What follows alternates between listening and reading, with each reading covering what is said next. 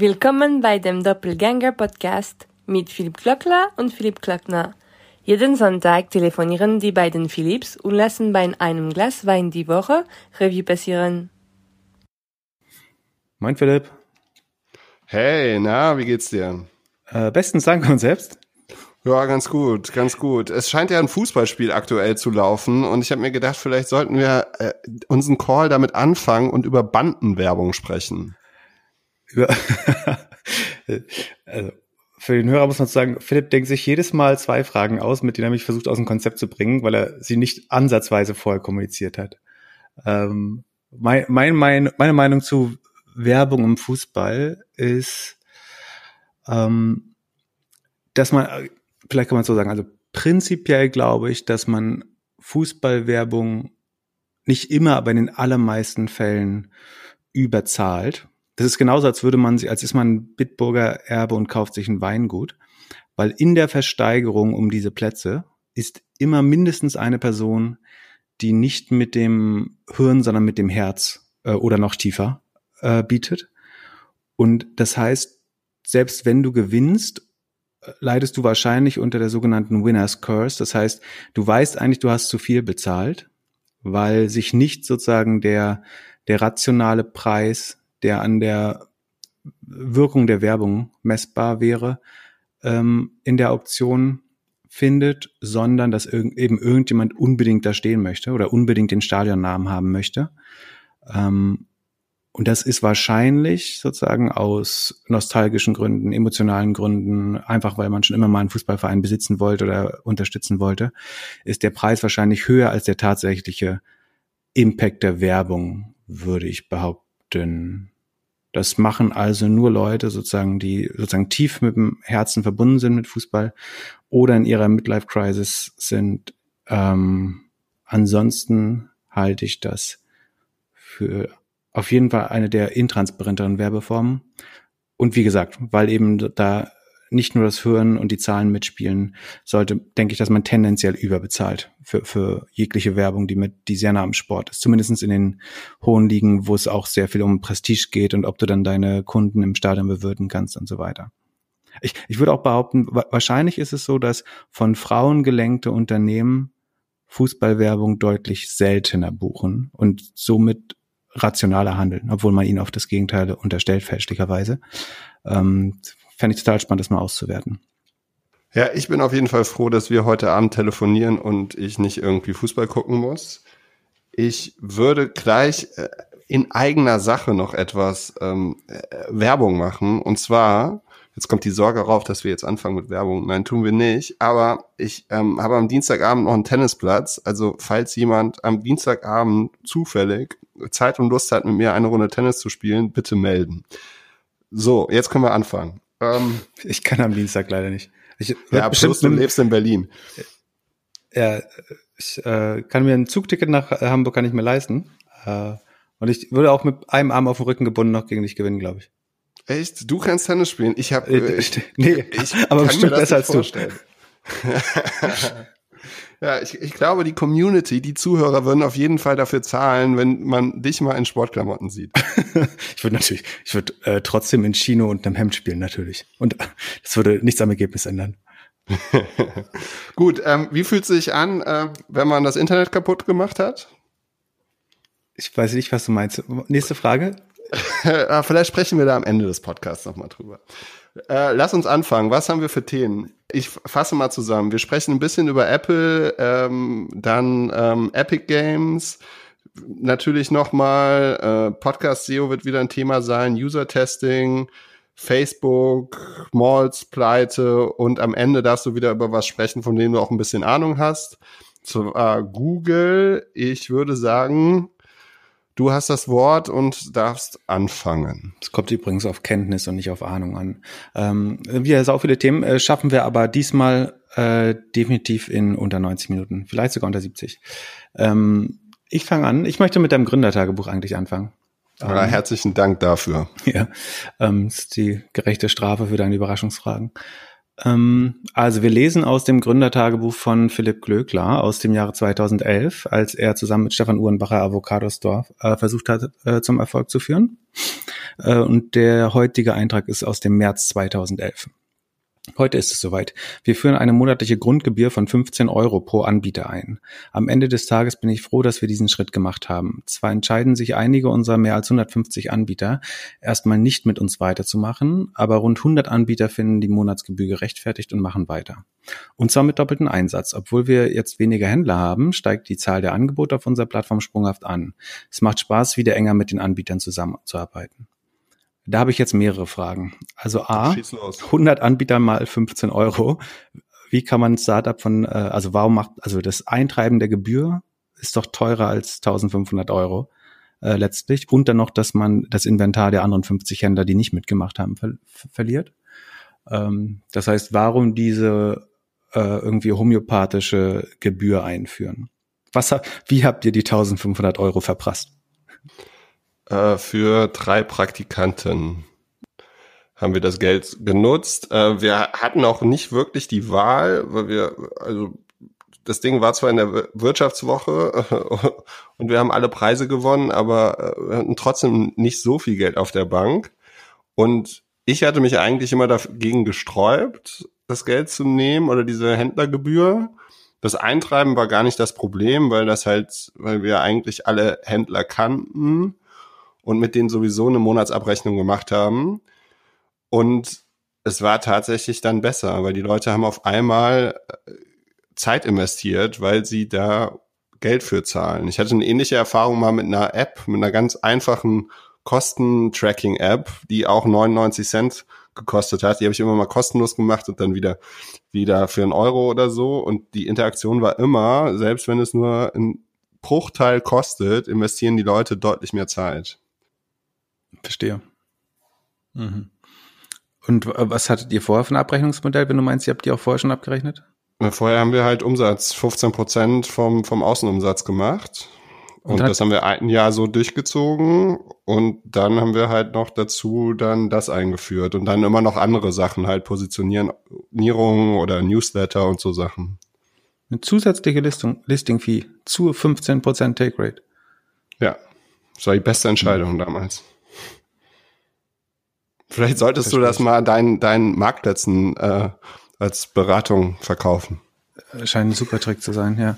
Ähm, spannend. Ich versuche gerade das mir zu erschließen, äh, unter welchem äh, Gesichtspunkt das Sinn machen könnte. Also ich glaube, dass sie sich dann mehr damit beschäftigen und das und das ernster nehmen und vielleicht das Gefühl haben, sie möchten mehr einstellen, wenn sie eh schon dafür zahlen. Ähm, ja. Wie viele Artikel hattet ihr so auf der Plattform damals zum Schnitt? Hm, noch nicht so viel, vielleicht. So Ballpark. 6000. Wir haben dann erst ja, wirklich angefangen, ja, es war halt unheimlich viel manuell. Wir haben ja auch alles freigeschaltet und gecheckt, ob das überhaupt gut genug ist für Avocado Store, nach so zehn Kriterien. Und haben erst danach angefangen, wirklich so mit CSV-Schnittstellen zu machen. Haben natürlich die gleiche Erfahrung wirst du auch in den Marktplätzen immer gemacht haben äh, je mehr Angebot, umso mehr Nachfrage. Also wir sind halt immer, wenn wir halt dann so einen riesen CSV-Import hatten von großen Händlern, haben wir halt auch sofort wieder mehr verkauft. Ja, ich glaube auch, dass Supply oder Inventare, wie immer man das nennen will, ähm, der Haupttreiber, also nicht nur sozusagen der Haupttreiber des Umsatzes, aber auch der User Experience. Also alle KPIs, ob Conversion, Gesamtumsatz, ähm, Retention, ähm, Engagement, also ob der User überhaupt auf der Plattform bleibt und nicht sofort bounced, ähm, sind so signifikant vom Inventar. Deswegen verstehe ich immer diese äh, diese ganzen Blogposts nicht, wo da immer steht, äh, two-sided Marketplaces sind so so schwer aufzubauen, weil ich glaube, eigentlich musst du am Anfang immer das Supply subventionieren und das zur Not umsonst einstellen, weil dann kriegst du eigentlich fast automatisch die Nutzer. Es gibt so Stories von den ersten Classifieds, die haben angeblich ähm, Kleinanzeigen in Billiglohnländer mit dem LKW fahren lassen, damit die dann dort abgetippt wurden. Also die haben quasi, sagen wir, das wäre jetzt ein, ein Auto- oder Immobilienventure gewesen, dann hätten die sozusagen von der Süddeutschen die äh, Rubriken äh, im, im Auto nach Kroatien gefahren und dort eintippen lassen, damit sie Inventar und Angebote auf der Plattform haben, äh, jeden Montag. Ähm, so wichtig ist Inventar eigentlich, dass sich das durchaus lohnen kann in der Aufbauphase, das so zu subventionieren. Und wenn man dann die Nutzer hat, dann die, die Shops gehen immer dahin, wo der Nutzer ist. Das, deswegen verstehe ich nicht so ganz, warum das immer so schwer sein soll. Ich glaube, man muss einfach das Inventar am Anfang subventionieren und dann kommen die Nutzer mehr oder weniger von alleine, wenn man ein bisschen SEO und Marketing hinbekommt. Und dann kann man irgendwann auch die, die Shops ja schröpfen. Also, hm. na gut. Ähm, was gibt's noch so Neues? Du, äh, man kann dir auf die Schulter klopfen. Du hast ja im letzten Podcast gesagt, äh, Apple wird äh, zwei Trillionen, nee, zwei Billionen wert sein. Und ähm, tada, sie haben es letzte Woche tatsächlich geschafft.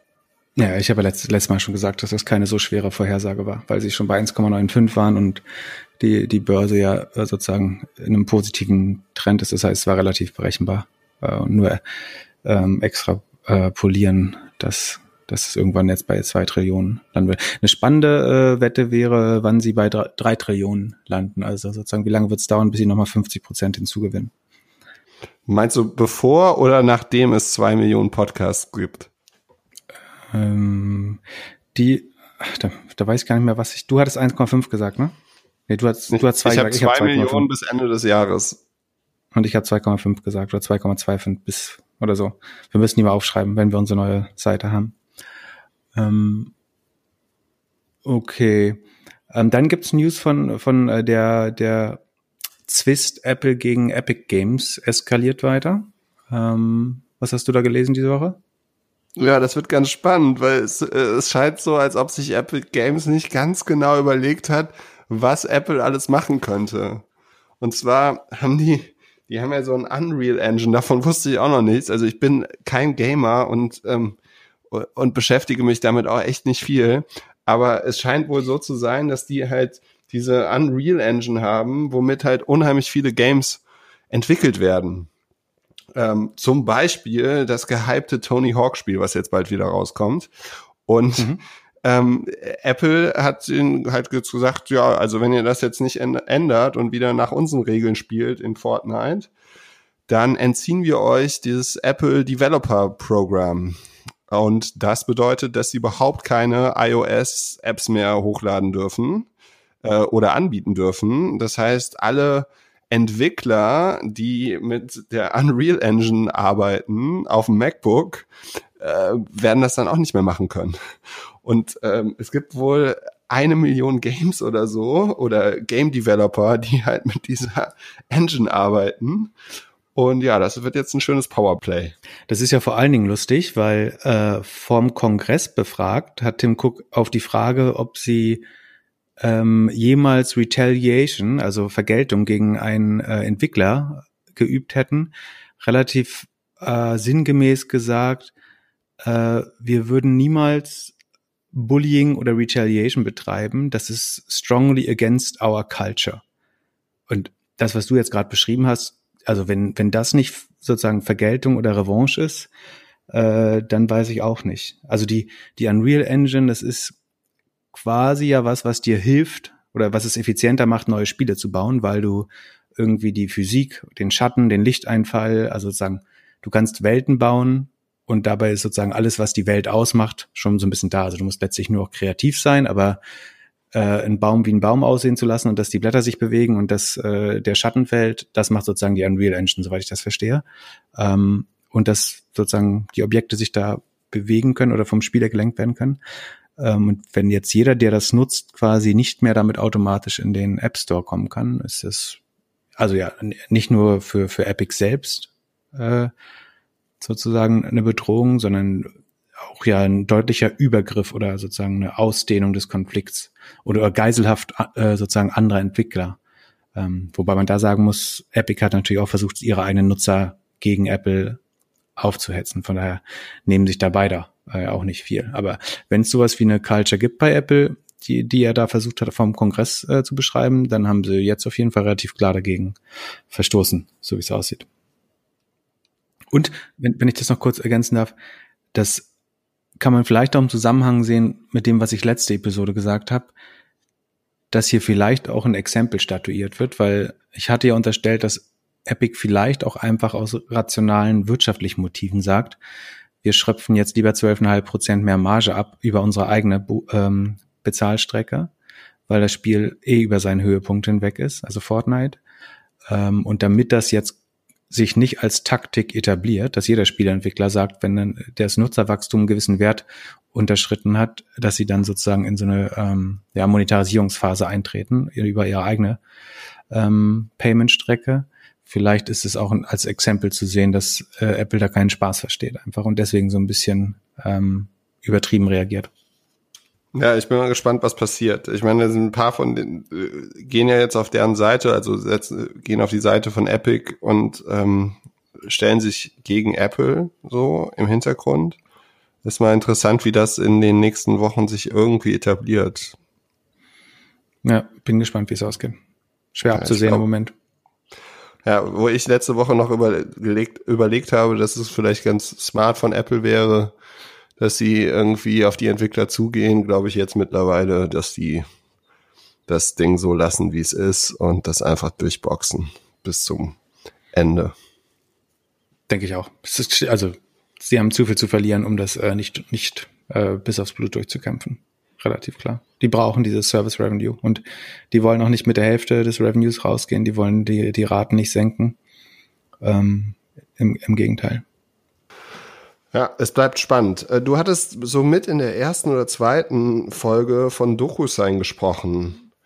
Bist du da immer noch äh, der große Fan von?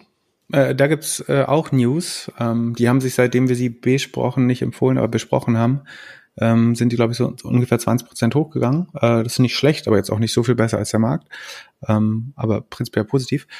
Ähm, und ich hatte damals erwähnt, dass die Gefahr wäre, dass entweder Google oder Adobe sozusagen noch tiefer in dieses Dokumente online, also DocuSign ist ein ja, SaaS oder Subscription Produkt für hauptsächlich von Unternehmen genutzt, ähm, was quasi ermöglicht, online rechtsgültige Verträge abzuschließen durch Unterschriften beider Seiten im Internet.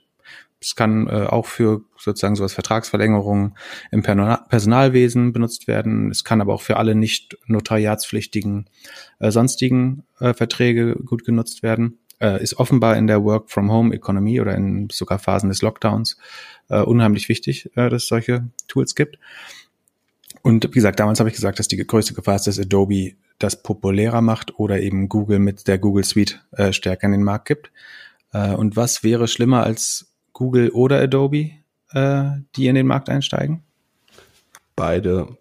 Genau, die haben sich sogar vereinigt, äh, um das zu tun. Das heißt, es gibt jetzt so ein, so ein Quick-Command, was man über die Browserleiste ansch äh, ansteuert. Also man kann ja jetzt schon irgendwie doc.new oder sheet.new eingeben in den Chrome und dann wird offen, äh, automatisch ein neues Google Sheet oder neues Google Doc geöffnet. Und das gleiche wurde jetzt gemacht für sign.new, also Dokumente unterzeichnen, oder pdf.new. Ähm, und darüber wird jetzt quasi eine Online-Version des äh, Acrobat Readers oder des Adobe Acrobat ähm, geöffnet. Und es macht es quasi nochmal niedrigschwelliger für Nutzer, äh, sowas selber schnell zu erstellen und auch zusammen zu unterzeichnen. Ich finde es vom, vom Flow, soweit ich das einschätzen kann, noch nicht so intuitiv wie DocuSign. Ähm, ich weiß auch nicht, ob Nutzer das sozusagen als die Alternative sehen werden.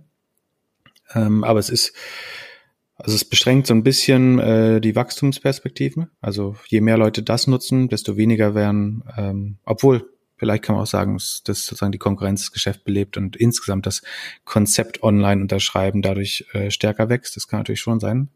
Aber es kann auch sein, dass es Leute, die das jetzt mehr oder weniger umsonst über Google oder Adobe in Anspruch nehmen, weniger Grund haben, dann noch Kunde bei DocuSign äh, zu werden. Trotzdem, wenn die Work-from-Home-Economy so zum Teil Dauerzustand wird, dann müsste der Markt trotzdem äh, noch kräftig wachsen in Zukunft. Also ich glaube, das ist keine, wie immer keine Empfehl Aktienempfehlung, aber ähm, das hindert mich jetzt nicht daran, äh, an, an DocuSign zu glauben. Ist aber jetzt sozusagen der Fall eingetreten, den wir als eine der Gefahren äh, gesehen haben damals. Was ja auch wieder relativ absehbar war. Ähm, das bestätigt ja auch, dass das Konzept, also wenn Adobe und Google das sehen, äh, auf ihrer Datenbasis, dann bestätigt das ja auch ein bisschen die Größe des Marktes und dass das ein interessanter Markt ist. Ja, Kann es auch als Bestätigung sehen, wenn man möchte. Ja, und man kann sich fragen, dass bei Adobe, also dass sie das noch nicht vorher gemacht haben, ist halt auch irgendwie eine fragwürdig. So, also das ist ja, was ja. machst du denn sonst mit PDFs? Ja, möglich war das ja, aber es sozusagen erstaunlich viele Leute waren sich nicht bewusst, sozusagen, dass es auch mit Adobe eigentlich relativ einfach ging. Also es ist halt nicht 100% Web, sondern es ist so ein bisschen abspeichern, hochladen, per E-Mail verschicken, äh, umbenennen und dann in Unterstrich signed, Unterstrich final, Unterstrich Version 1.0, ähm, damit dann auch alle wissen, wer es unterschrieben hat und so weiter. Ist nicht ganz so ähm, streamlined, würde ich sagen, wie, wie DocuSign. Ähm, aber möglich war das theoretisch äh, schon immer. Aber ich meine, das Problem ist jetzt auch noch nicht perfekt gelöst. Genau. Aber bevor du dich wieder äh, darum windest, äh, was sind eigentlich unsere Fortschritte beim Podcast SEO oder beziehungsweise was hast du in den zwei Wochen, die du jetzt schon Zeit hattest, äh, da Neues gelernt? Was sind deine neuen Einsichten und was kannst du mir vor allen Dingen beibringen über Podcast SEO? Naja, wir, wir, wir sind ja die ganze Zeit sichtbar. Ähm, wir haben jetzt unseren Titel und unsere Beschreibung verbessert. Wir sind jetzt nicht mehr der Doppelgänger-Podcast, sondern Doppelde äh, Doppeldecker, wäre auch gut. Doppelgänger Tech Talk. Ähm, ich bin immer noch offen für Verbesserungen und äh, Änderungen in den Titel. Ich finde es aber ganz gut, weil zum einen möchte ich das Doppelgänger eigentlich noch nicht abgeben und äh, zum anderen telefonieren wir ja jede Woche und wir talken äh, ein bisschen oder hauptsächlich über Tech. Habe ich heute im äh, Auto auf der äh, Fahrt drüber nachgedacht tatsächlich. Und zwar gibt es ja gute Gründe, sozusagen das deskriptiver zu machen. Also das Wort Tech Talk aufzunehmen, damit Leute, die das innerhalb der Plattform sehen oder theoretisch in Charts, ähm, so ein bisschen verstehen intuitiv, worum es da geht in dem Podcast, weil Doppelgänger, das kann ja wirklich alles sein. Das heißt, so eine deskriptive Headline äh, erhöht wahrscheinlich die Wahrscheinlichkeit, dass das jemand sozusagen impulsiv äh, abonniert und dann habe ich aber auch überlegt, die absoluten Top, Top, Top Podcasts, nicht, dass sie uns irgendwie auch nur in die gleiche Liga zählen würde, aber die haben ja eigentlich eher so echte Marken. Ne? Also wenn du an die, an die deutschen Top Podcasts denkst, die heißen ja jetzt nicht irgendwie ähm, Technologie täglich oder so, sondern irgendwie fest und flau. Ich meine, gut, das sind auch Unterhaltungssachen, aber ähm, oder auch in den USA, ne? Also die heißen dann Pivot oder ähm, Recode, Decode. Das erzählt dir jetzt auch noch nicht, was da drin, drin erzählt wird. Deswegen bin ich da so ein bisschen torn und äh, bin gar nicht. Ich, das zu verbinden, finde ich eigentlich einen ganz schlauen Trick. Also, dass man eine Marke hat, aber auch einen deskriptiven Bestandteil. Ich, mir würde es schwerfallen, sozusagen ohne weitere Recherche mich jetzt auf eine Sache festzulegen, wenn ich müsste.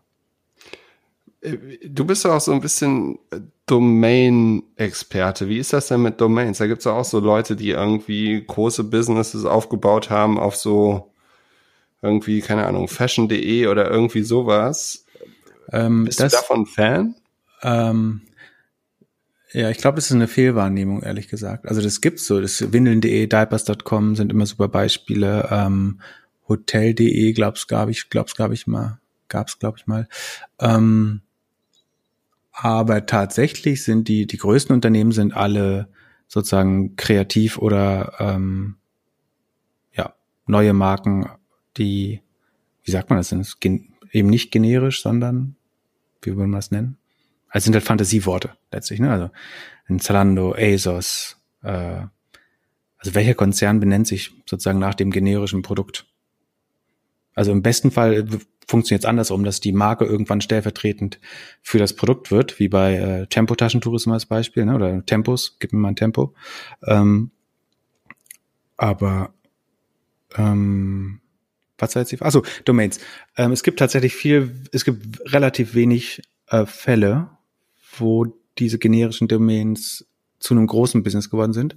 Äh, trotzdem, ich habe ja selber sozusagen sehr, sehr lange viel in solche Domains investiert.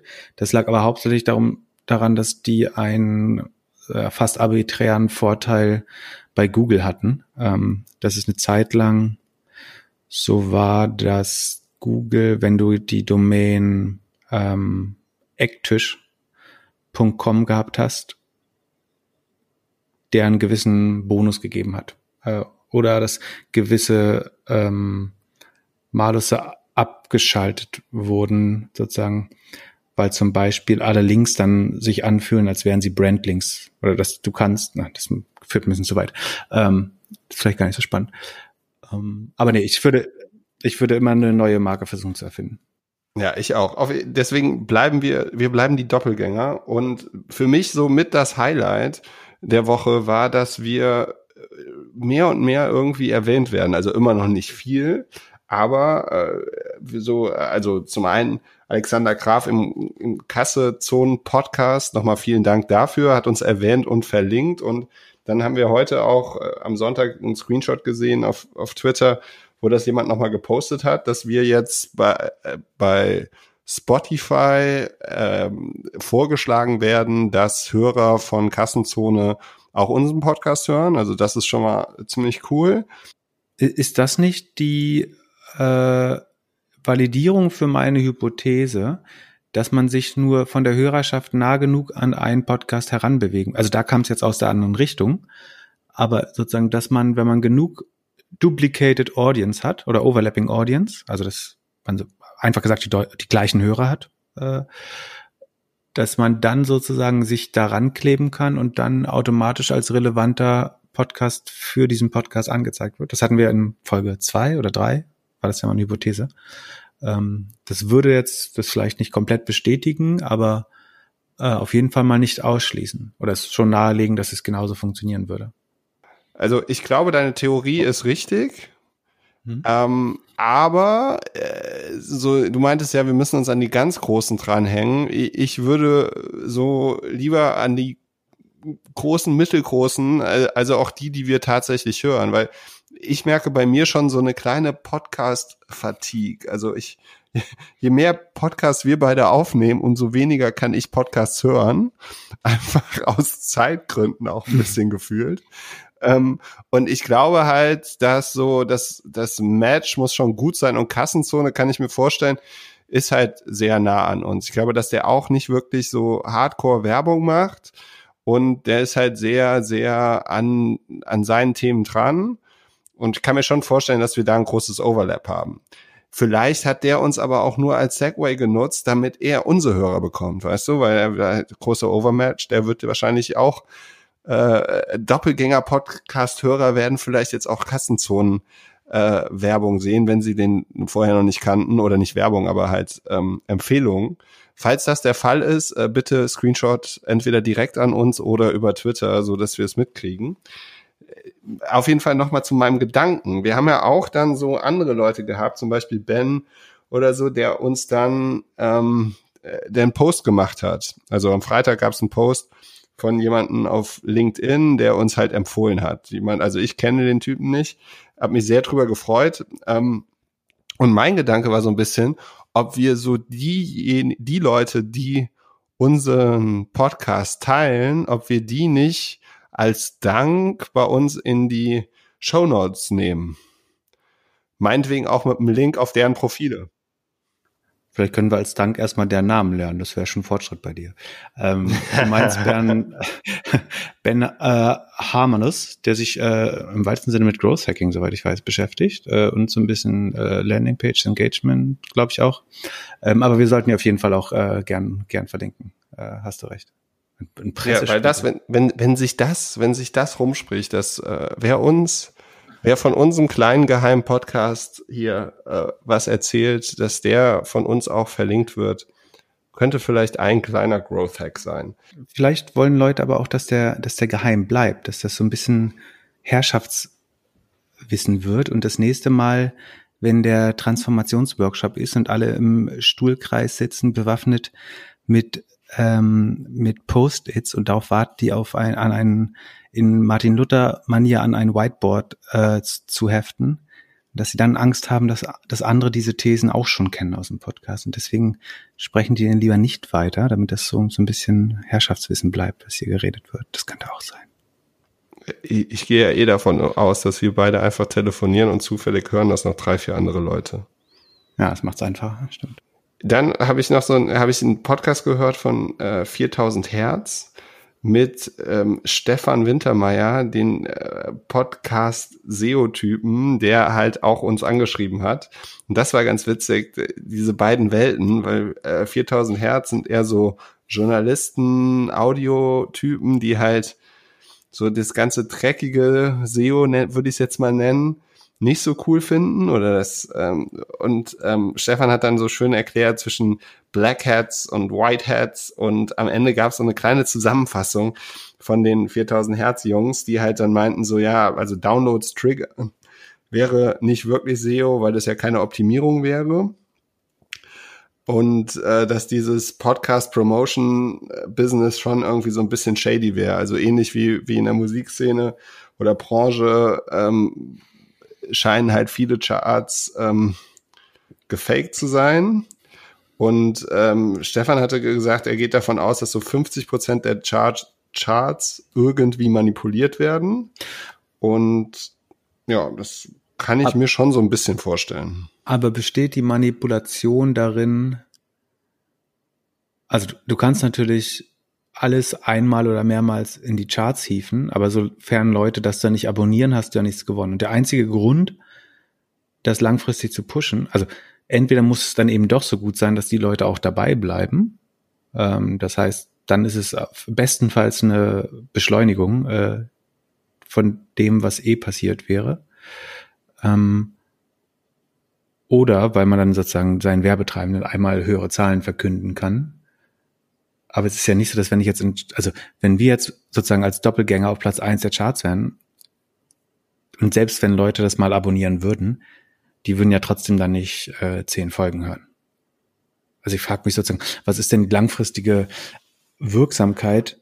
Das Einzige, was langfristig wirksam wäre, ist sozusagen immer wieder Episoden künstlich hören lässt von irgendwelchen kleinen chinesischen Android-Phones, die sich über Residential IPs oder VPN äh, so aussehen lassen, als wären sie deutsch und dann regelmäßig die Episoden hören, damit dem Werbetreibenden mehr Hörer vorgespielt werden. Das ist sozusagen das Einzige, was Sinn macht. Alles andere ist ja sozusagen das kurzfristige Pushen, ob man, dadurch findet man ja nicht die Hörer, die dann auch dabei bleiben, oder? Naja. Ja, genau. Also so, so ist es auch.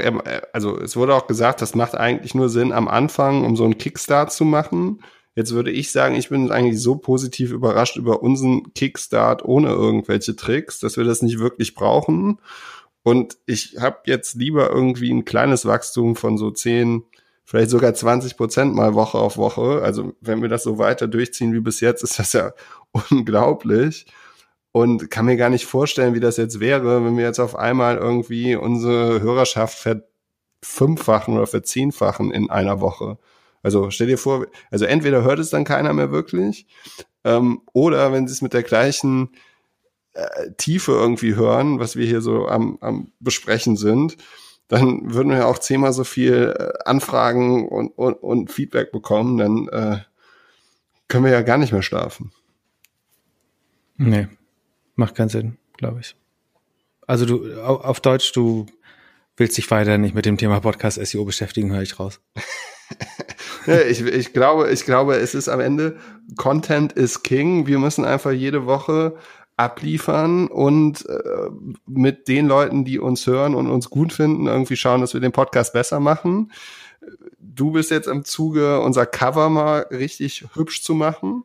Mal gucken, ob das irgendwie, ob das mehr oder weniger bringt. Könnte ja auch sein, dass wir so auffallen durch unser schlecht designtes Cover, dass die Leute da eintauchen und uns eher erkennen aber so der, der Hauptjob ist einfach, wir jede Woche Sonntag telefonieren, Montag hochladen, teilen und äh, auf die Nutzer ein bisschen hören. Verstanden. Okay, dann liefern wir inhaltlich ab. Also ich hatte eine ganz coole Erfahrung die letzte Woche. Und zwar haben wir darüber schon mal gesprochen, wir transkribieren unseren Podcast nicht wirklich, aber äh, wir haben ein Programm dazu und da kann man halt die MP3 dann hochladen und der rattert dann ein bisschen und gibt dann, äh, keine 14 Seiten unser gesprochenes Wort wieder. Ist nicht so, dass man da jetzt nicht noch irgendwie fünf bis zehn Stunden rein investieren könnte, um dann aus diesen Sätzen richtige Sätze zu machen, aber es funktioniert auf jeden Fall ganz gut, dass man damit halt dann mal ein bisschen suchen kann und so. Und das Produkt ist äh, erfunden worden von einem Journalist, der ähm, das vor ein paar Jahren gestört hat, dass die Transkription von Interviews halt so oldschool ist und hat das dann gebaut und ist, glaube ich, aus London, haben auch ein paar Finanzierungsrunden gemacht und so. Und es ist eigentlich ganz schick, das Produkt. Du hast es auch mal angeguckt, richtig? Äh, ja, nur sehr oberflächlich, ehrlich gesagt. Ich nehme jetzt deine Rolle mal ein.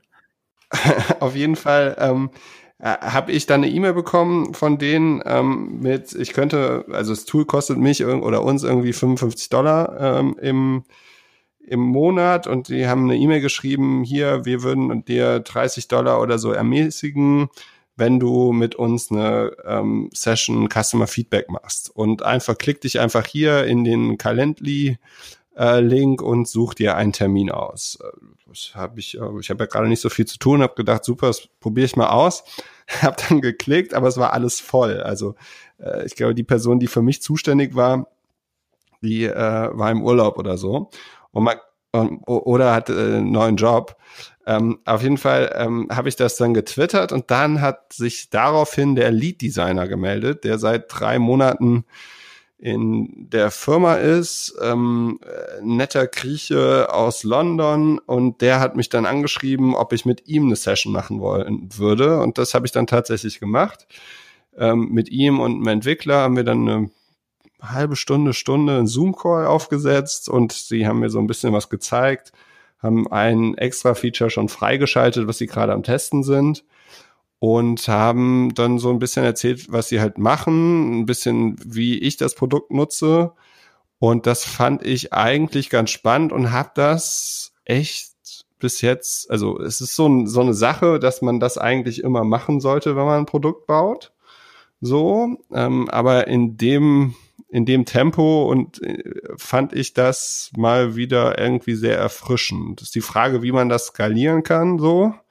Ähm, wahrscheinlich durch Studenten. Ähm, und äh, muss das irgendwie der Lead-Designer und ein Entwickler machen.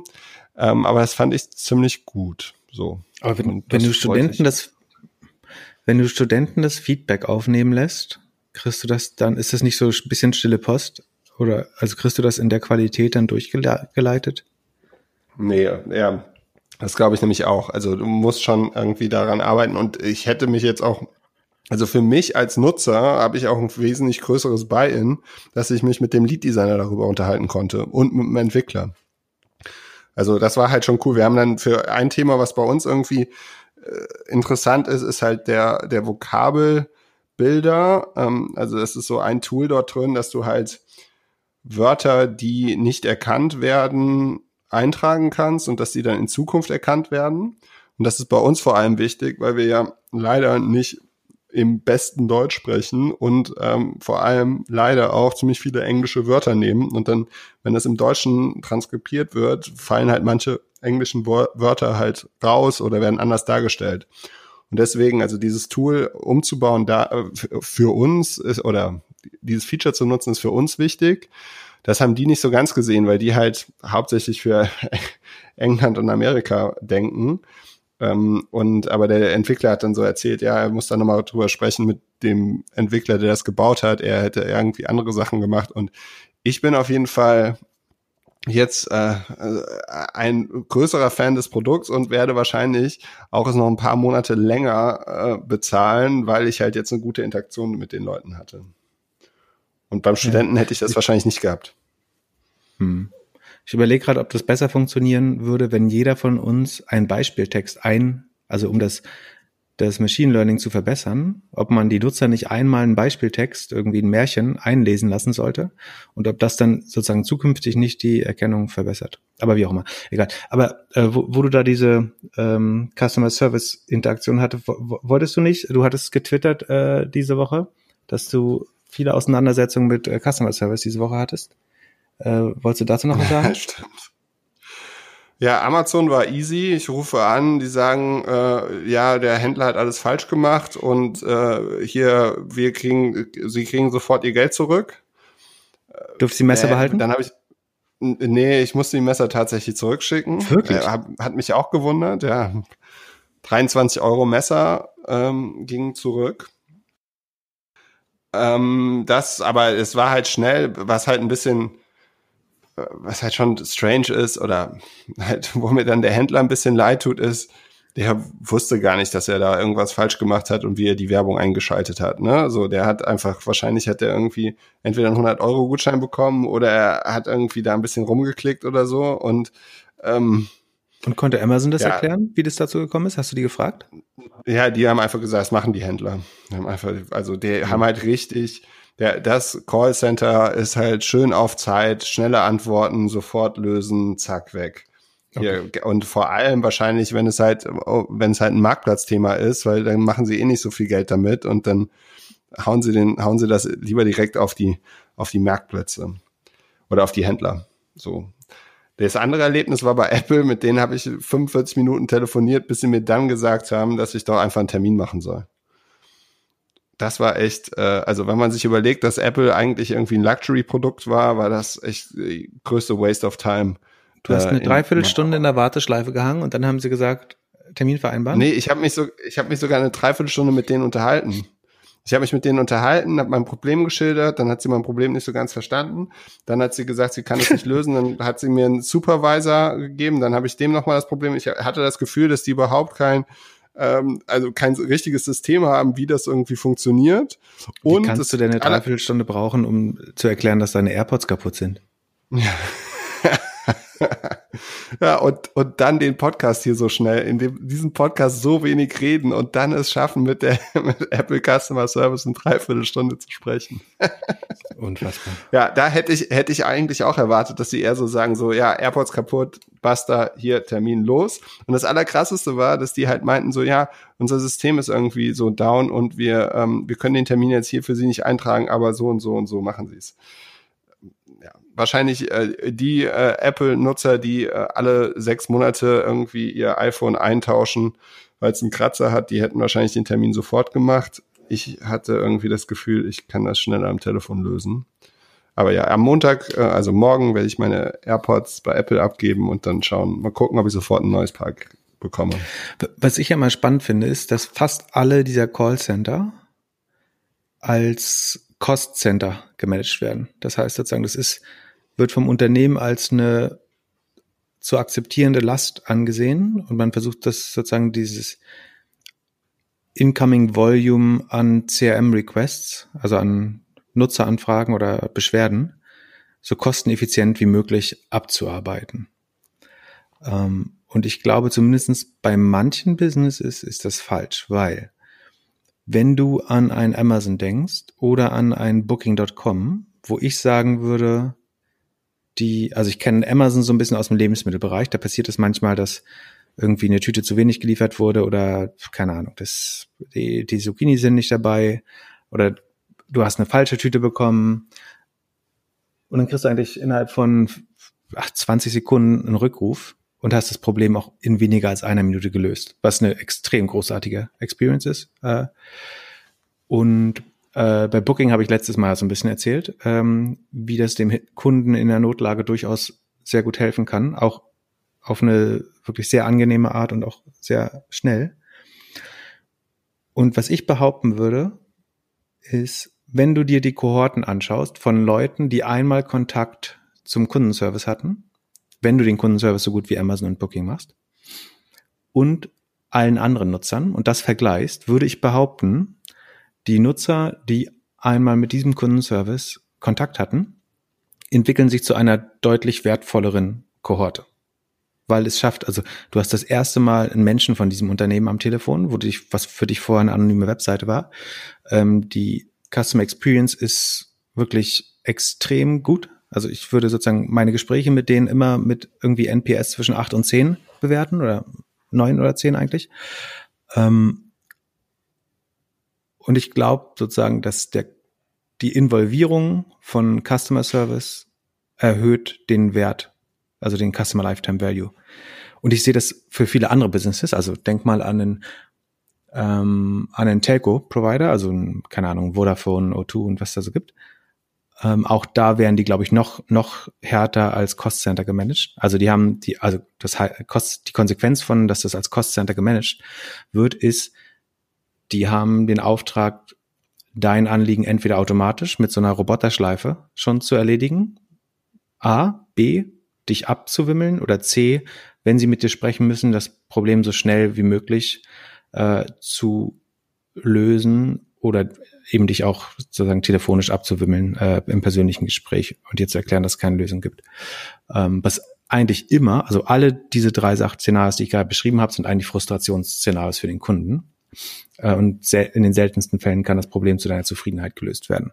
Und dann siehst du aber oft, wenn du dir diese Geschäftsmodelle anschaust, und das kenne ich aus verschiedensten Servicebranchen, also es kann irgendwie Telco sein, es kann äh, Hosting sein, es kann irgendwie sowas wie äh, Jimdo oder Wix, also Website-Bilder sein oder ein, ein Software-as-a-Service-Tool ist auch ein super Beispiel, wo es ganz oft so ist, dass einer der Haupt ähm, Umsatzkanäle oder Upselling-Kanäle ist oft das eigene CRM. Also da ruft ein Kunde an, der sagt, das und das funktioniert nicht.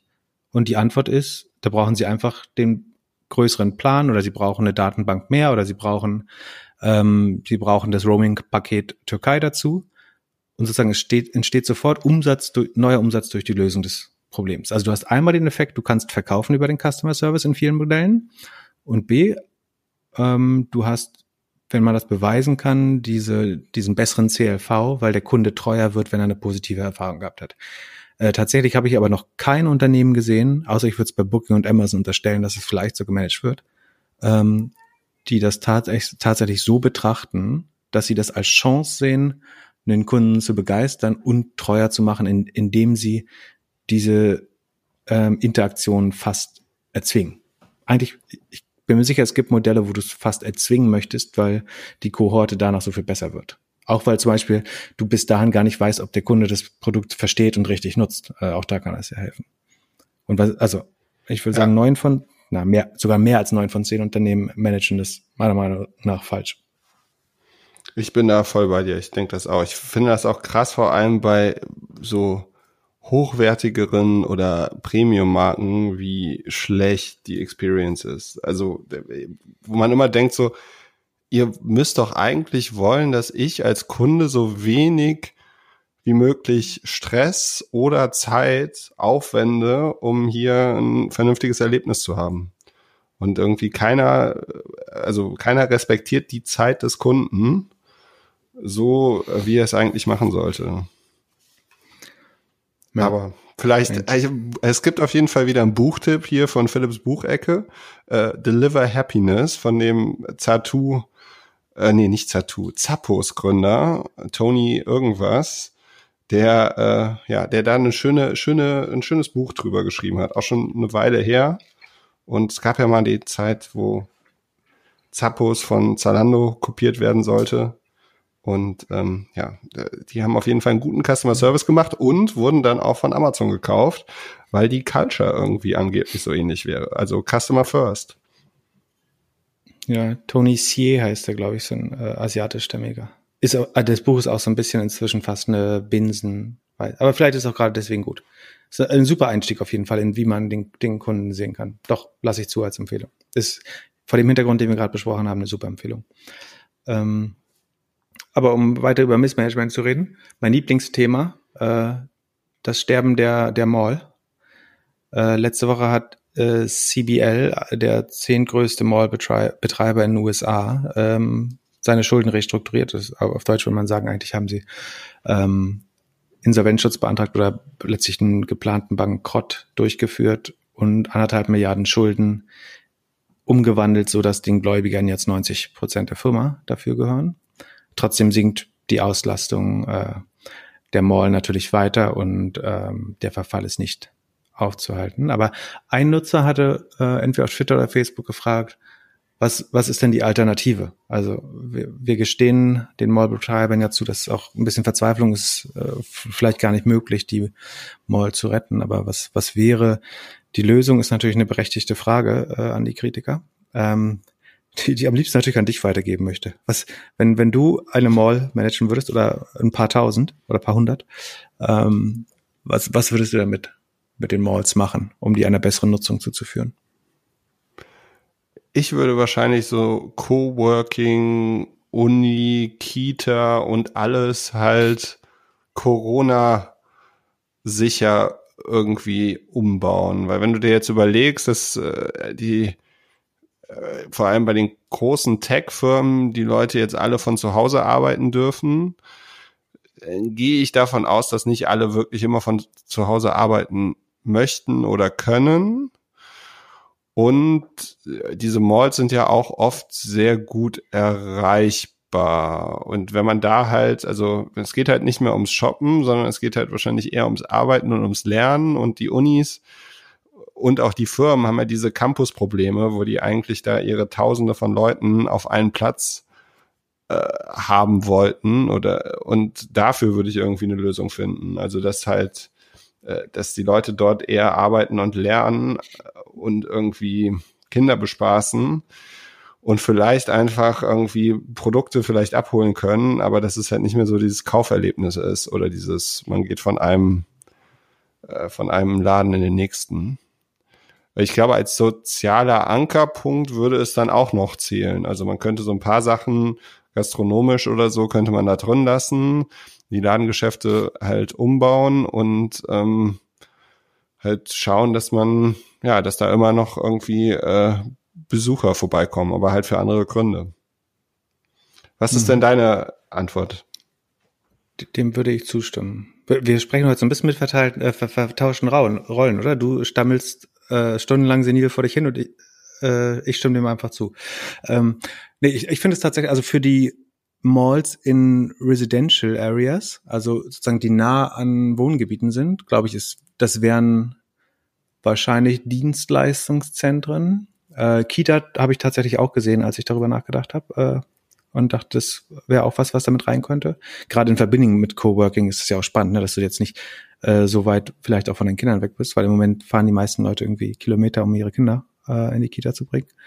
Ähm, ich sehe das, ja, ich würde es hauptsächlich als Dienstleistungszentren sehen. Ähm, Co Coworking auf jeden Fall auch mit drin. Ähm, ich sehe das auch vor dem Hintergrund der Work-from-Home-Economy, also dass Leute, wie du sagst, vielleicht nicht zu Hause arbeiten wollen und das du jetzt erstmals die Möglichkeit hast, irgendwie mit deiner besten Freundin zu arbeiten oder mit deiner Tennisklicke oder sozusagen dir einen, einen Space irgendwo zu teilen. Äh, also es ging natürlich auch früher am WeWork, aber äh, vielleicht geht es jetzt noch näher dran. Äh, es ist ja gar nicht so wichtig, dass du das am Potsdamer Platz oder Hackischen Markt machst oder äh, wo auch immer in der Mönckebergstraße in Hamburg.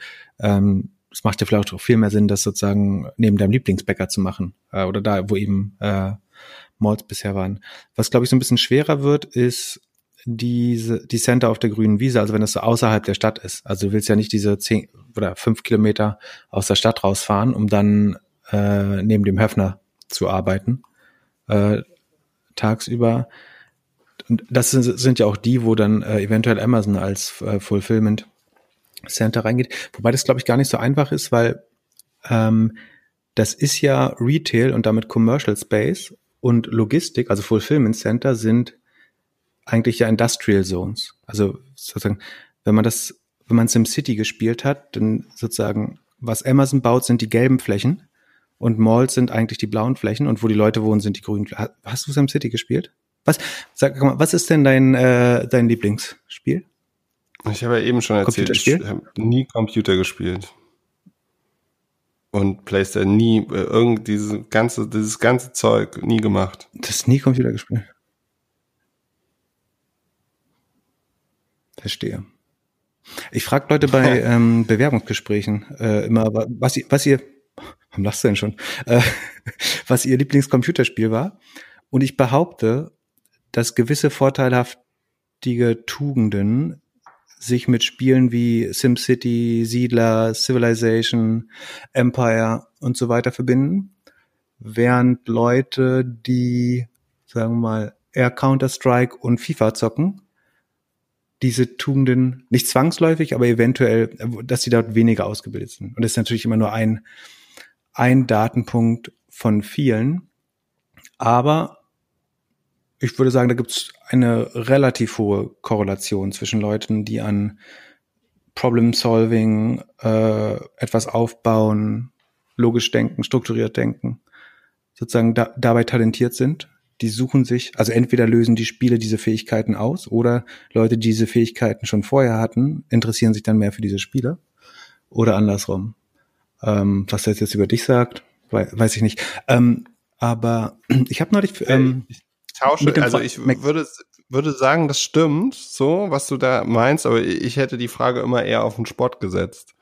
Also mich interessiert immer wesentlich mehr, was die Leute sportlich machen und in welche Sportarten sie irgendwie ihre Zeit investieren, als in Games. Und wofür spricht, also was, was, was, was sagt dein Sport dann aus? Das, äh, ich, naja, also die, ja, was, was du kannst ja eigentlich, du kannst ja eigentlich sagen, dass alle Leute, die Sport zu einem gewissen Maß in der Jugend vernünftig gemacht haben, dass die auf jeden Fall einen ganz anderen Drive haben und ganz andere Teamgeist und so und dass man mit denen schon irgendwie gut arbeiten kann. Und ich hatte tatsächlich mal einen, der war ähm, im Olympia-Ruderer und äh, den hatte ich als Praktikant damals. Das war, der, der ist halt komplett anders an Sachen rangegangen. So. Und wenn du halt, wenn du Leute hast, die halt im Sport verliert man ja auch das ein oder andere Mal und muss sich halt quälen und so. Das hat schon irgendwie einen Vorteil. Natürlich, wenn du so Kriegsführungsspiele hast, dann hast du auch einen gewissen, äh, gewissen Blick für Sachen äh, und prägst den aus. Aber ich finde, die soziale Interaktion finde ich immer irgendwie wichtiger als die am Computer irgendwie rumzuspielen. Ja, vor allem die Sportler bringen vor allen Dingen auch mehr Netzwerk mit als die Gamer wahrscheinlich. Was ich ganz spannend finde, ähm, ja. Das, das äh, McKinsey Assessment Center ist auch ähm, super stark äh, gamified. Ich habe aber neulich dabei, als äh, eine mir nahestehende Person so ein Assessment Center durchlaufen hat äh, und, und durfte so ein bisschen äh, mitspielen, vorsichtig, gesa vorsichtig gesagt. ähm, und ich, ich habe es jetzt durchgespielt. Äh, also es ist eine, wie soll man sagen, eine sozusagen eine Aufgabe ähnelt einer rundenbasierten äh, Strategie, und das andere ist eigentlich ein Logiktrainer kombiniert, aber auch mit einer, äh, ja, mit einer gamified Variante. Ähm, also ich habe das äh, durchgespielt. Wer, wer, wer Hilfe braucht, äh, ich, ich biete mich an als äh, McKinsey Assessment Center Durchspieler. Ähm, aber danach landet man natürlich trotzdem beim äh, scharfsinnigen Recruiter, der natürlich sofort durchschaut, dass man dann Imposter ist. Äh, wahrscheinlich aber ich würde behaupten, dass sozusagen das Spielen von Strategiespielen, Echtzeitsimulation oder rundenbasierten Strategiespielen dir helfen würde, diese Aufgaben, die ich dort gesehen habe, schneller und effizienter zu lösen. Also ich lehne mich jetzt bestimmt nicht zu weit aus dem Fenster, wenn ich sage, unsere Kinder müssen alle lernen, mehr Strategiespiele zu spielen. Da, da, da kann doch nichts schiefgehen, wenn man sowas sagt, oder? Ich, ich würde das sogar ja, auf so einen Kalenderspruch kleben und dann vielleicht auf Instagram oder in LinkedIn posten. Und da sehe ich nicht, wie das irgendwie in die Hose gehen könnte, oder? Das können wir einfach mal machen. Ich fände, ich, ich fände gut, wenn du jetzt mal endlich deinen dein TikTok-Account aufmachst und und und ähm, das einfach dort auch teilst. Also du musst ja auch für die jungen Leute, du gibst denen ja Tipps. Wir hatten ja auch die Frage, was man, was wir für Studientipps irgendwie geben könnten. Du könntest ja jetzt ein schönes Video auf TikTok machen, in dem du erklärst, dass man seine Zeit nicht im Studium irgendwie verbraten soll, sondern einfach Strategiespiele spielen soll. Da bin ich, ja, hm, das ist eine sehr absolute Aussage. Äh, mit der tendenziell einher. Ähm, ja, ich habe gesehen, sogar Florian Heinemann äh, hat jetzt seine TikTok-Karriere äh, gestartet, äh, habe ich mit Überraschung äh, festgestellt. Ähm, vielleicht aber auch eher aus Interesse. Ich würde ja unterstellen, die Audience, bei ihm ist es vielleicht anders. Ich glaube nicht, dass ich meine Audience im Moment zumindestens auf TikTok finde. Ähm, wobei, also was super spannend ist auf TikTok ist, glaube, äh, hast du TikTok mal ausprobiert? Yes. Okay. Ähm, was ich spannend finde ist, wie soll man es erklären? Ähm, es gibt ein gutes Framework, das heißt ähm, Engagement, the, the Hierarchy of Engagement von Sarah Tavill von Greylock VC, also äh, Partnerin bei einem sehr renommierten US-VC, äh, Hierarchy of Engagement. Das ist sowas wie der 101-Kurs für wie Social Networks funktionieren. Und die sagt quasi, es gibt eine Hierarchie von Engagement, die sozusagen Produkte erfolgreich macht oder zum Product Market Fit führt. oder dazu, dass das Netzwerk überhaupt funktioniert. Und das erste Level ist quasi das sozusagen Initial Engagement, also erstmal Leute finden und die, dass, dass sie anfangen mit der Plattform zu interagieren. Und das ist aber einfach nicht, dass sie dich nur besuchen, sondern das ist, dass, also sie unterstellt, das Wichtigste ist, dass sie eine sogenannte Core Action performen. Das heißt, es gibt in jedem Social Network eine Interaktion, wenn man die sozusagen in einem Kohorten-View anschauen würde, dann sieht man, dass die Kohorte sich, sobald das ähm, abgehakt ist oder sobald das ausgeführt wurde, dann verändert sich sozusagen die Kohorte drastisch. Das heißt, dann steigt einfach die Wahrscheinlichkeit, dass der Nutzer sehr lange auf der Plattform bleibt, extrem. Als Beispiel nennt man da typischerweise so die ersten sieben Freunde auf Facebook hinzufügen. Man angeblich funktioniert ab dem siebten Freund einfach das Produkt so viel besser. Das können auch irgendwie die ersten 20 Accounts, denen du folgst, auf Twitter sein. Und man sieht das sehr stark, wenn du den Onboarding-Prozess, den haben wir alle vor Jahren jetzt durchgemacht, aber wenn du den Onboarding-Prozess heute anschaust von Facebook dann, und, und auch Twitter, dann siehst du, wie brachial und wie früh die Gas geben, damit du unbedingt den ersten Leuten schnell folgst. Weil die wissen, wenn du damit nicht früh anfängst, dann kann es sein, dass du es wieder vergesst und dann wirst du nie wieder zu einem guten Twitter-User. Oder auf jeden Fall die Wahrscheinlichkeit, dass das passiert, ist deutlich kleiner. Deswegen versuchen sie diese Core-Action so früh wie möglich und mit Nachdruck, also die ersten E-Mails, die du bekommst, wenn du abbrichst zwischendurch, werden auf jeden Fall sagen, you forgot to add your friends oder willst du nicht dein Telefonbuch noch durchsuchen und so weiter. Also die geben wirklich unheimlich Gas, um genau diesen Infliction Point, diesen Wendepunkt hinzubekommen oder Startpunkt, ähm, weil sie wissen, wenn du das einmal machst, dann ist, steigt die Suchtgefahr des Produkts einfach ganz toll. Bei Pinterest ist das, wenn du das erste Mal, nicht wenn du nur andere Boards anschaust, sondern wenn du das erste Mal selber was gepinnt hast. Weil wenn du einmal was gepinnt hast, dann willst du das Board voll machen, dann willst du neue Boards machen, dann fängt das Ganze an Sinn zu machen. Bei YouTube ist es, den Subscribe-Button zu klicken. Beim Podcast wäre es, was denkst du, was beim Podcast sozusagen die Core Interaction ist, wo wir sozusagen Treue entwickeln? Auch Subscribe. Ja, das ist fast Fast Thinking. Genau. Ich glaube, das zweite ist sogar wichtiger. Also ich glaube, die Core Interaction ist eher das zweite Mal freiwillig eine Podcast, also entweder über Subscription oder aber auch freiwillig eine zweite Folge hören. Weil die Subscription kannst du machen, aber die erhöht noch nicht zwangsläufig sozusagen, dass du zum treuen Kunde wirst.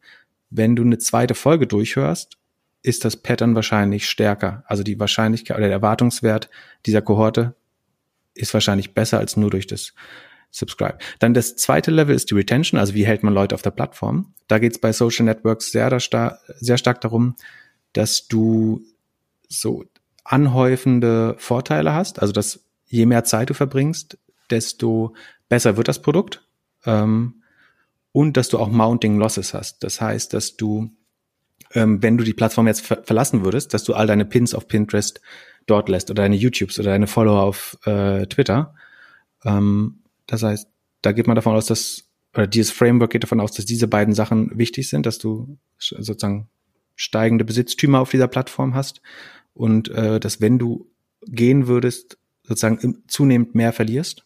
Und das dritte ist dann irgendwann so ein echtes Flywheel bauen, wo sich Sachen gegenseitig, also eigentlich, wo Netzwerkeffekte einsetzen und sich Sachen gegenseitig ähm, beflügeln. Und um auf TikTok zurückzukommen, ich glaube, warum TikTok so gut ist, ist, weil sie den ersten Schritt, ich will nicht sagen überspringen, aber weil der so schnell passiert, dass er gar keine User Interaction mehr braucht. Also du machst TikTok auf, es kommen sofort Videos und ohne dass du aktiv jemandem folgst oder Leute suchst oder irgendwie Freunde findest oder irgendwas machen musst, lernt dieser Algorithmus so schnell intuitiv mit. Oder nicht intuitiv, sondern sagen, ich weiß nicht, wie sie es machen, aber jeder sagt eigentlich, der Algorithmus ist zehnmal besser als das Facebook-Feed. Ähm, er ist besser als jedes andere Feed, was man kennt. Er macht sofort süchtig. Du, oder sie sprechen, die Leute sprechen von so einem Rabbit Hole, wo man sofort versinkt. Also ich kann es nur bestätigen. Also es, wenn du einmal angefangen hast mit TikTok, sehr schwer sozusagen unter einer Viertelstunde da wieder rauszugehen. Ähm, und woran das man das auch sehr gut ist, die haben ja zwei Tabs. Der eine ist, wem du folgst, also wo du quasi die Posts siehst oder die Videos von den Leuten, die du folgst. Und dann gibt's einen, der heißt für dich. Und das ist eigentlich der Algorithmus. Das andere ist mehr oder weniger ein Feed von den Leuten, die es folgst.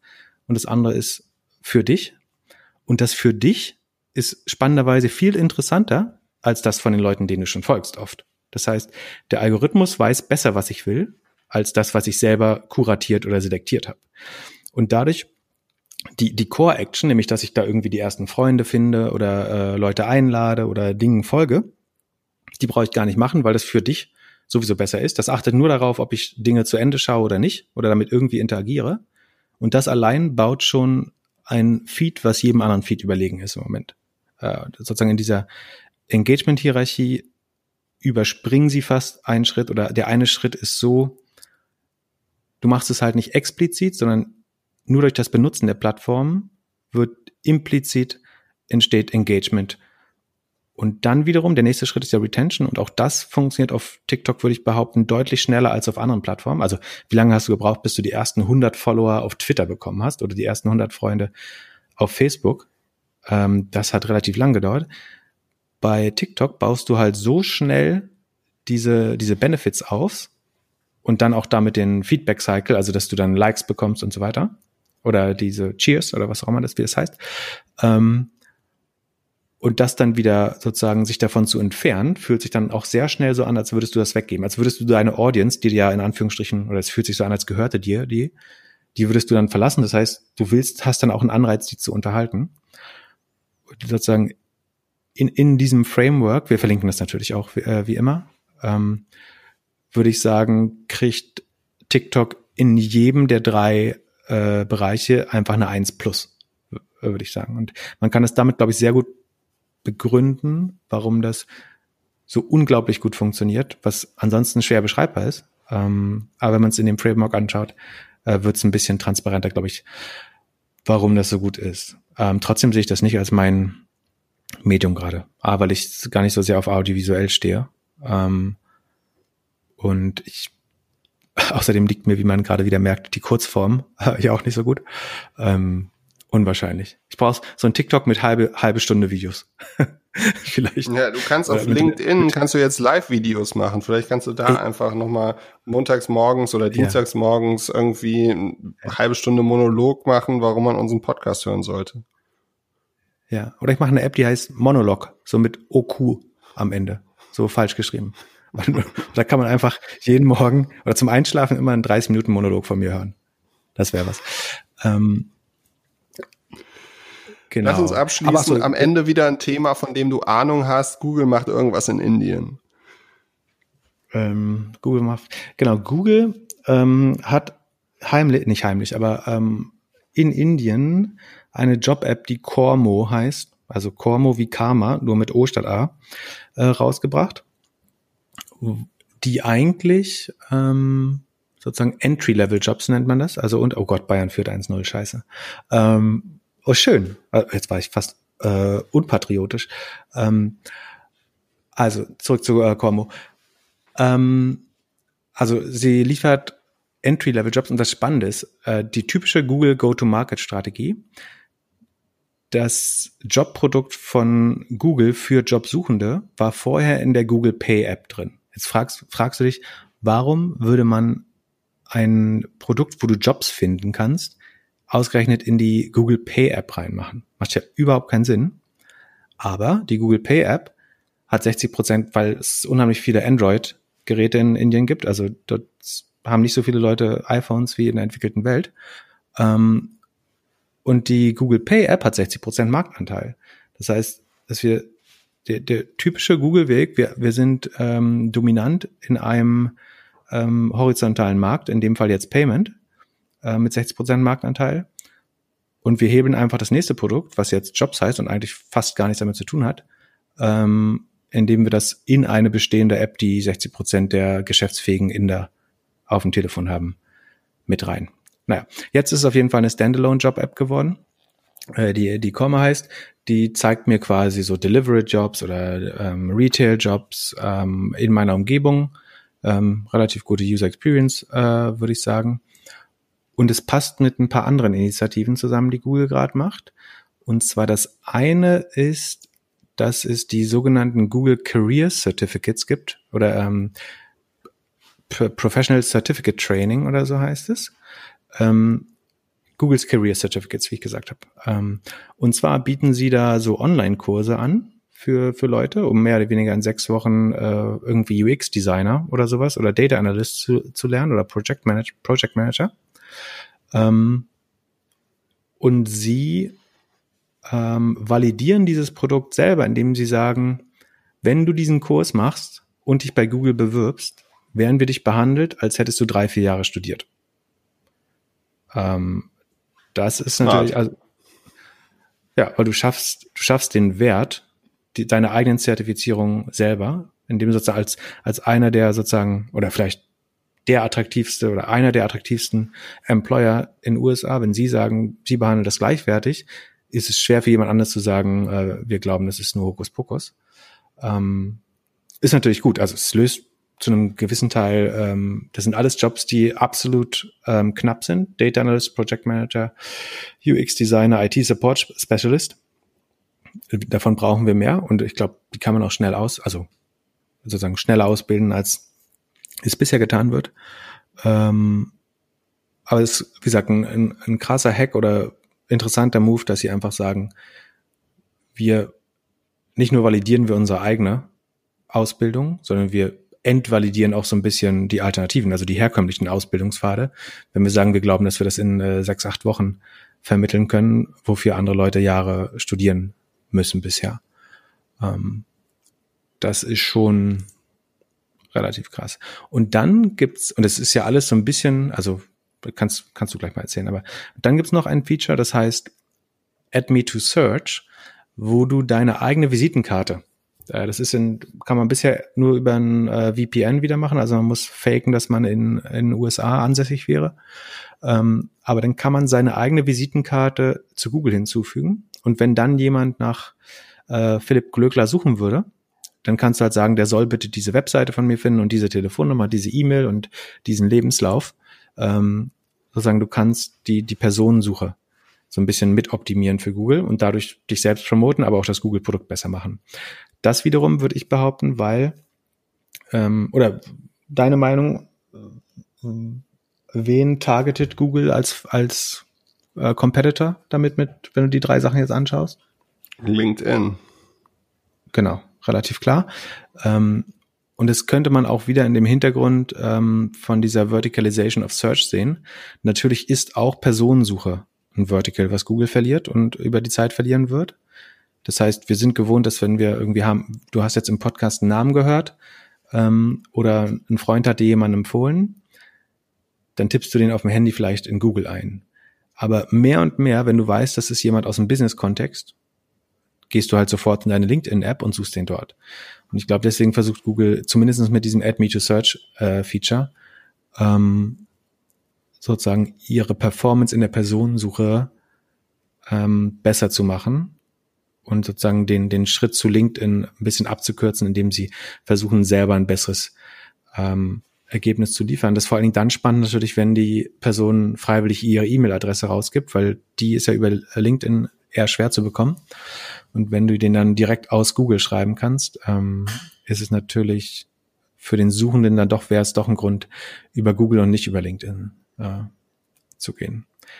In Deutschland kann man das aber alles äh, noch nicht sehen. Wir ver verlinken die, die Beispiele sowohl für die Career Certificates für die Corma App als auch einen Artikel zu Add Me to Search. Ähm, dann kann man sich schon mal darauf vorbereiten. Es wird, denke ich, vielleicht mit Ausnahme der, der App wird das wahrscheinlich auch so nach Deutschland kommen, würde ich vermuten.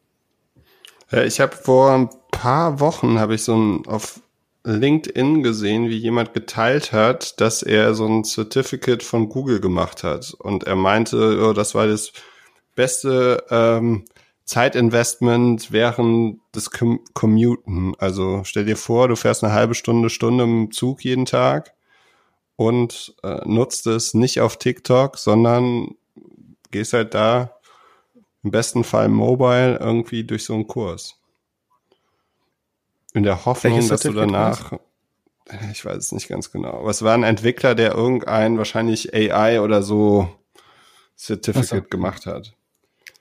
Und das zweite, ich was ich so Paid krass Search Professional gemacht. Das war, das war morgens um zwei und ich war betrunken, aber auf der Couch Fernsehen geguckt und in 45 statt 6 Minuten abgeschlossen. So schwer sind die, glaube ich, alle nicht. Ähm, kann man gut mal machen und dann damit auf LinkedIn angeben. Sehr gut. Ich habe mir schon Sorgen gemacht, dass du deine Position nicht nochmal irgendwie, deine Smartness nicht nochmal besser irgendwie zu, zu Wort kommen lässt hier in diesem Podcast. Ich merke, du wirst langsam wieder wach. Und das Zweite, was ich spannend fand in der Nummer war, dass es erstmal wieder gezeigt hat, wie klein LinkedIn überhaupt in Indien ist. Also wenn man da irgendwie so ein bisschen durchliest, dann hat LinkedIn irgendwie jeden zweiten Amerikaner auf der Plattform aber in Indien irgendwie zwei bis maximal fünf Prozent. Und wenn man sich jetzt überlegt, dass das so der, einer der größten Märkte ist überhaupt, also China ist ja für Amerikaner irgendwie äh, leeres Blatt, da kann man ja nichts machen. Indien müsste ja jetzt noch spannender werden, wenn die Inder die Chinesen nicht reinlassen. So, ähm, aber dass dann so eine Plattform wie LinkedIn wirklich so, äh, so irrelevant ist, es hätte ich nicht gedacht. Gibt's LinkedIn in Hindi? Hm, ich würde davon hm. ausgehen. Das wäre natürlich Gibt's das K.O.-Kriterium für dich.